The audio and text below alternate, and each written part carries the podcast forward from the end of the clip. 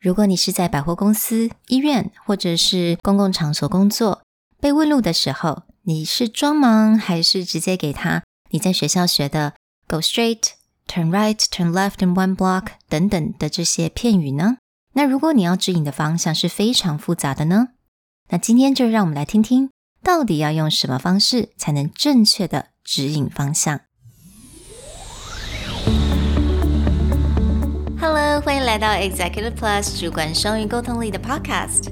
我们希望带给大家最实用的沟通工具，包括了成功人士对全球市场的分享、职场英语的技能、跨文化沟通技巧与其他能帮助您成为出色领导者的工具。Hi, I'm Sherry, founder of Executive Plus. As a language trainer and certified coach, I've trained hundreds of managers from Fortune 500 companies such as Dior, Google, Deloitte, and Yahoo. And I'm Nick, Director of Communication Strategy at Presentality. I've helped startups raise millions of US dollars in funding and train the executives of publicly listed companies to present on the global stage. Welcome to the Executive Plus podcast, where you can take your communication and language skills from good to great. Hey everyone, welcome back to the Executive Plus podcast. Today, we're bringing you another live lesson, and we have a wonderful volunteer today, Brian. Brian works in a hospital and he often has to speak with foreign patients or guests to give them directions and help them with instructions of moving around the hospital. Yay, welcome, Brian. Hey, Brian. Woo. Hi, good morning. It is morning for you, and 你还没有睡觉，对不对 ？Yes, I just got off my work. That's amazing. So, what's your night shift like? Like, how long was your night shift? Eight hours. So, usually go into work around 8 p.m., 9 p.m.? Uh, 12 a.m. to 8 a.m. Oh, wow. Like true midnight shift. 你你这样已经习惯了，对不对？对。 好，我先跟听众先稍微讲一下，就是 Brian 其实是我们的听众之一，那他也是听到我们第一百集我们的这个 live lesson，然后他那个时候就是跟我 private message，那我那个时候就也问说，哎，Brian，如果你有什么任何的问题啊，你也可以随时跟我们说，那也其实都是给我们做 podcast 的 inspiration。那 Brian 就非常好心，就是非常的 detail 的跟我讲说，他们在他在工作的上面可能碰到什么样子问题，可能需要一些协助或者需要一些帮忙。那我就觉得说，哎，那我就邀请 Brian 一起来上我们的节目，所以非常感谢他大夜班结束还没睡觉就来上我们的节目。So Brian，你可不可以简单的做一下你的 self introduction？好，Hello，呃，I'm Brian。I work in the blood bank in hospital. My dream is about blood transfusion. Okay, okay. Sounds good. 那其实 Brian 刚刚有跟我们聊到说，其实，在呃医院工作，你常常必须要跟外籍看护嘛，还有外籍的人士，你必须要给他们一些 direction and instruction. And sometimes I uh, I feel confused how to how to speak with healthcare in English uh, I don't know uh, whether they understand what I'm saying. Mm. So I think there's a lot of complexity because usually when we think about giving direction, right? 就是人家问路 giving direction. We think about like really simplify textbook map, right? Three blocks, one library, one school. Oh, yeah. right? You go down one block and you turn right and you will see this, right? 我们通常都是这种这样子体系下面去去了解说，哎，怎么样 give direction？但是呢，偏偏我们真实生活上，我们真实的 building structure，我们的路并不是这样子安排，所以。我们今天就想要来跟 Brian 聊一聊，我们要怎么样给对方一个 更简单跟更 intuitive 的方式，能够让他们很快速的了解，诶，自己在哪里，building 的哪里，还有他们要去哪边，要怎么去。So, to give us a baseline, could you give us a quick example of instructions that you may need to give someone? So, you said you're at the blood bank. I think you also told us it's called the transfusional medicine department. But when someone's studying at the blood bank, can you give us an example of some basic instructions of where someone would need to go. Uh, blood bank is is at the third floor at the back building. 嗯，再是要指引他们 So the goal 是 treatment room, right? treatment 他们 room. Yes, Okay. yes. But the treatment room is where is that in the building? Treatment room is is on the first floor at the front building. Back building And then front building. So we got like two different sides of building. You need to uh, turn left and you will see the elevator. You take it to the second floor and you go toward the, the front building and you will see the another elevator nearby the piano Mm. and you take it to the first floor and then you will arrive the treatment room. Okay.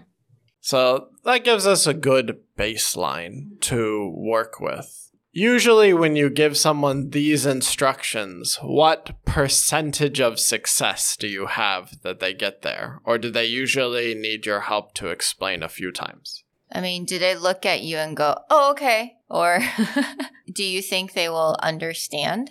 I don't know, but but they usually and they usually show uh, a confused face. I I I- I don't know. 太厉害，透过口罩还是可以看得到那个 confused face. Oh, okay. yeah, because okay, here's the thing. There is a complexity, right? 我们现在复杂点一就是 building the back. There is a back building，然后有一个 front building，然后你不是完全连在一起的，right？你的 elevator doesn't go all the way down, like 他们不是 connected. Um, and there's another complexity, which is something that you told us before, is that 你们的 lobby 是二楼，不是一楼。但是大部分的人，我们会觉得 lobby 是一楼。Okay, so that's another complexity. So, as Sherry was talking about before, usually when people think of instructions, they think of a simplified map left, right, go one block. But what we want to do is take it back a little bit and just give you a four step method for giving directions. And the first step is actually similar to what we do when we're trying to find something on a map, Yeah. which is we orient ourselves. When you're orienting yourself or you're orienting the person you're talking to, the simple goal is just tell them exactly where they are If you imagine, like, when you look at either your Google map or you go to a department store and you're like, I don't know where I am, they have a little star or a little person that's like, you are here. So, this is what we want to start our directions with. Yeah，所以第一步呢，我们很重要，就是通常如果你我们在这种现实，我们这种真实社会中嘛，我们 building 跟 building 之间，街道跟街道之间，呃，都不是那么的明确，绝对不是像那种以前教科书上画的那个样子。所以，我们第一个步骤反而不是马上给人家 direction，我们第一个步骤，我们可以先来讲一下 Where are you right here？我们这个地图上这个星星这个点，right？有时候我们看地图，我们会看到一个 error pointing like you are here，嗯我们就要给他们一个这样子的 idea，说你现在在哪里？你现在可能是在第几楼的哪一个地方？Front building, back building，我们先给他们一个 idea。 Yeah. So, Brian, could you quickly describe where the blood transfusion bank is in the hospital? It is on the third floor at the back building. So, if you were to give someone a simple orientation, you can just go, okay, right now we are on the third floor. Now, the hospital is separated into the front building and the back building. We are in the back building. So, this is the third floor back building. Right, giving them a direction like 我们现在在三楼的 back building，也让人家知道说，诶，我们的 hospital 其实是有两个部分，有 back building and front buildings，这样让他们很快的就能够了解说，诶，我现在 OK，我现在是在哪里？所以接下来你可能给他的 instruction，他就可以直接有点像 virtually kind of like follow your step。 So, this is your orientation. Now, someone understands that the hospital is separated by two sides, and right now, which side are you on and which floor are you on? Once you've oriented them, then you give them the goal. So, they're like, oh, I need to go to the treatment room. then you would say the treatment room is on the first floor of the front building. So I've oriented them. You're on the third floor of the back building. You need to get to the first floor of the front building. And then you can start to give directions. But the first thing to always do is orient and then tell them the goal of where they want to be. Hmm. So, could you quickly describe to us if I'm going to the treatment room, where do they need to go? Uh, we are on the third floor at the back building, and the hospitals separated by two sides, front building and back building. Uh, we are in the back building, and the treatment room is on the first floor of the front building. Perfect. Okay, nice. Very clear. It's awesome. Okay. So, the next thing that we want to get into is just giving some simple instructions. I mean, in this case, it's not that actual simple because they need to do a few things. But you say, to go to the front building's first floor, you actually need to change sides of the building on the second floor. So I need you to go to the elevator, go down to the second floor, then go to the front side of the building. You will see a large doorway. Go to the front side of the building and then take another elevator to go to the first floor. So you need to switch buildings on the second floor. Obviously, it's really important to emphasize that you need to change elevator. Yeah. Right? The keyword is change elevator because that's the most complicated part. So in your simple instructions is later you will actually give them the left, right, go down this way. But whatever the complicated piece is, you want to make sure they understand first. Again, we went back to orientation. Our building is split into two sides, the front building and the back building. Right now, you're on the third floor of the back building. You need to go down to the first floor of the front building.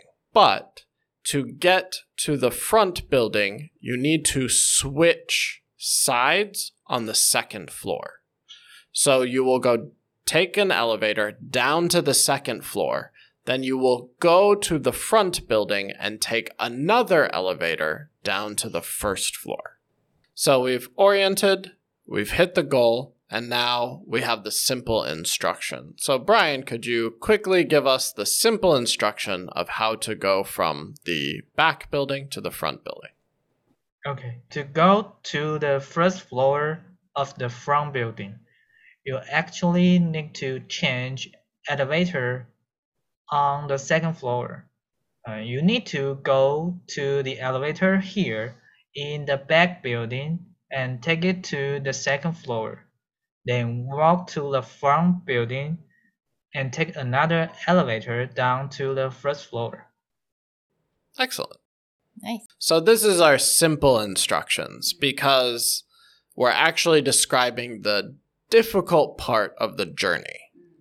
So, we went orient, goal, simple instruction. Then the last thing you do is actually give the detail instructions. So in this case, now you're going to start to put in left, right, you're going to explain where certain things are. For example, could you take the simple instruction that we give you and give us a little bit more detail of how to get to the first floor treatment room? Detail, okay. Uh, you need to turn left and you will see the elevator. You take it on the second floor and you need to move forward to the front building. You will see the another elevator nearby the piano. Take it down to the first floor. Okay. Yeah. So with the detailed instructions, we're just giving a few extra pieces. So right now, standing here at the blood bank, if you look to your left, you will see an elevator. Go down the hall and get into the elevator, go down to the second floor. Once you're at the second floor, go straight until you see a piano. Near the piano is the front building elevator you need to take. Go down to the first floor, and then we'll talk about how to get to the treatment room. You're ahead to the treatment room. Nice. I, I like it that you have the piano as the indicator because it is something that everyone knows what a piano is, and it's a very clear kind of sign as to Right. you're in the right place. There's two ways that you can use things inside the hospital.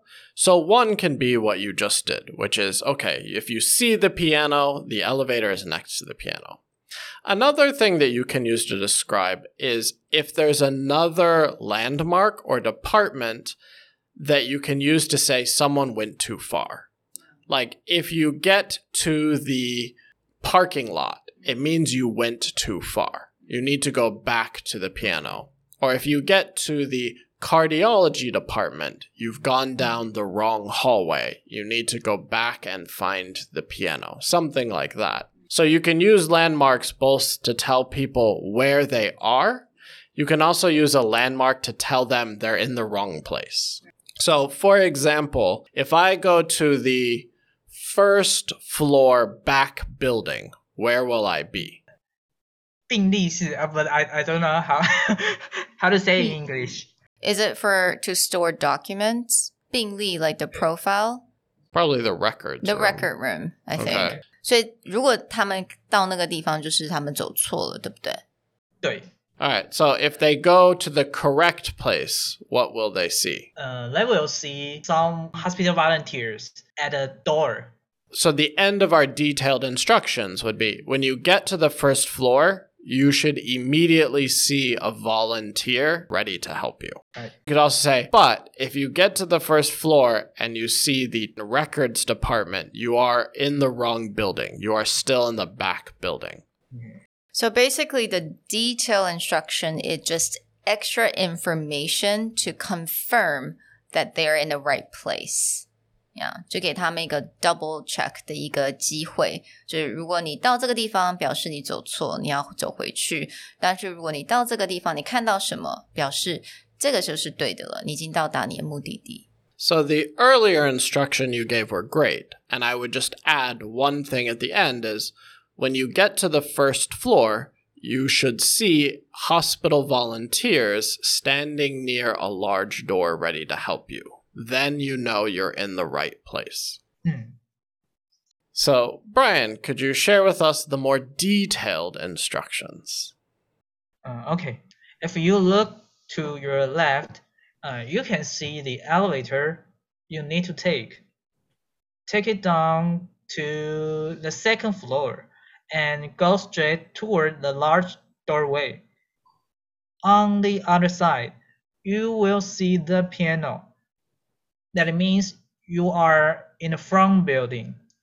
Near the front, near the piano, there is another elevator take those elevators to the first floor. When you get off the elevator, you should see several hospital volunteers. Uh, they were ready to help you. But uh, when you but when you get to the first floor, if you see the record room, that means you are still in the back building, and you need to go back to the second floor and find the piano. Hmm. Yay! So, this was the detailed instructions. For a lot of people, this process of orient, describe the goal, give us simple directions, and then give a detailed directions will usually make sure most people can get where they want to go. So, Brian, I'm going to test you a little bit and actually have you start from the very beginning. If I am a fresh person who just got my blood draw and now I need to go to the treatment room, could you please give me the total instruction from orientation all the way to the end? a little bit of summary, right? 呃，如果 Brian 有点觉得 Oh my God overwhelmed by all this information，我们第一个就是要先 describe 这个病人在哪里，就是你们 blood bank 在哪里，然后第二就是他的目的地在哪里，接下来就是 simple instruction，然后 detailed instruction。Brian, are you ready? Okay. We are in the third floor at the back building. Uh, the treatment room on the front on the first floor at the front building. So to go to the first floor of the front building, you actually need to change elevator on the second floor. You need to go to the elevator here in the back building and take it to the second floor. Then walk to the front building and take another elevator down to the first floor. If you look to your left, you can see the elevator you need to take. Take it down to the second floor and go straight toward the large doorway. On the other side, you will see the piano. That means you are in the front building. Near the piano, there is another elevator. Take those elevators to the first floor. When you get off the elevator, you should see several hospital volunteers ready to help you. But when you get to the first floor, if you see the record room, that means you are still in the back building and you need to go back to the second floor and find the piano. Yay! Perfect. All right. All right, good job. I think, you know, with the simple and the detailed instruction, depending on the time, what's outside, you know, hospital, you're very busy, you got a lot of going on. Um, you can choose just to say the simple instruction and then just let them find their way. Or you can choose to do the detailed one. I think it really depends on how much time you have. But if you give them this direction, they're gonna love you. 他们会永远有什么问题马上回来找你。 Yeah, definitely. I would say that, again, as Sherry said, depending on how busy you are, you can also just put the detailed and the simple instructions together. For example, just put the piano part and the simple instructions, and then that maybe for some people that is enough. But if you go through the whole process, it helps not only you, but also the patient have a very clear understanding of where they need to go. Especially, we talk about that last piece. If you're in the wrong building, what you will see. Or it's like, if you pass the piano and you get to this, what will you see? It really helps people stay oriented. Because again, when we started our instruction, you oriented first. Our building has two sides. You are in the back side, third floor. But when you give someone an instruction like, you will see a piano, that's another orientation. Or if you're at the records room, that's the wrong place. That's an orientation. So throughout the instructions, you're constantly giving people a way to orient themselves. Hmm. You just imagine yourself that you're letting your patient, letting people to put themselves on the map. How do you feel, Brian？你觉得透过今天这样子的简单的一个我们的 lesson，你你觉得你的感觉是怎么样呢？我觉得很谢，就是很谢谢你们。哦，因为常常遇到就是类似的问题，然后讲的也不确定嗯，哦，然后就是帮我 解答那么那么复杂的问题。不会啊，这个我觉得其实它也是一个逻辑啦，不管什么样子都是一种从逻辑先开始。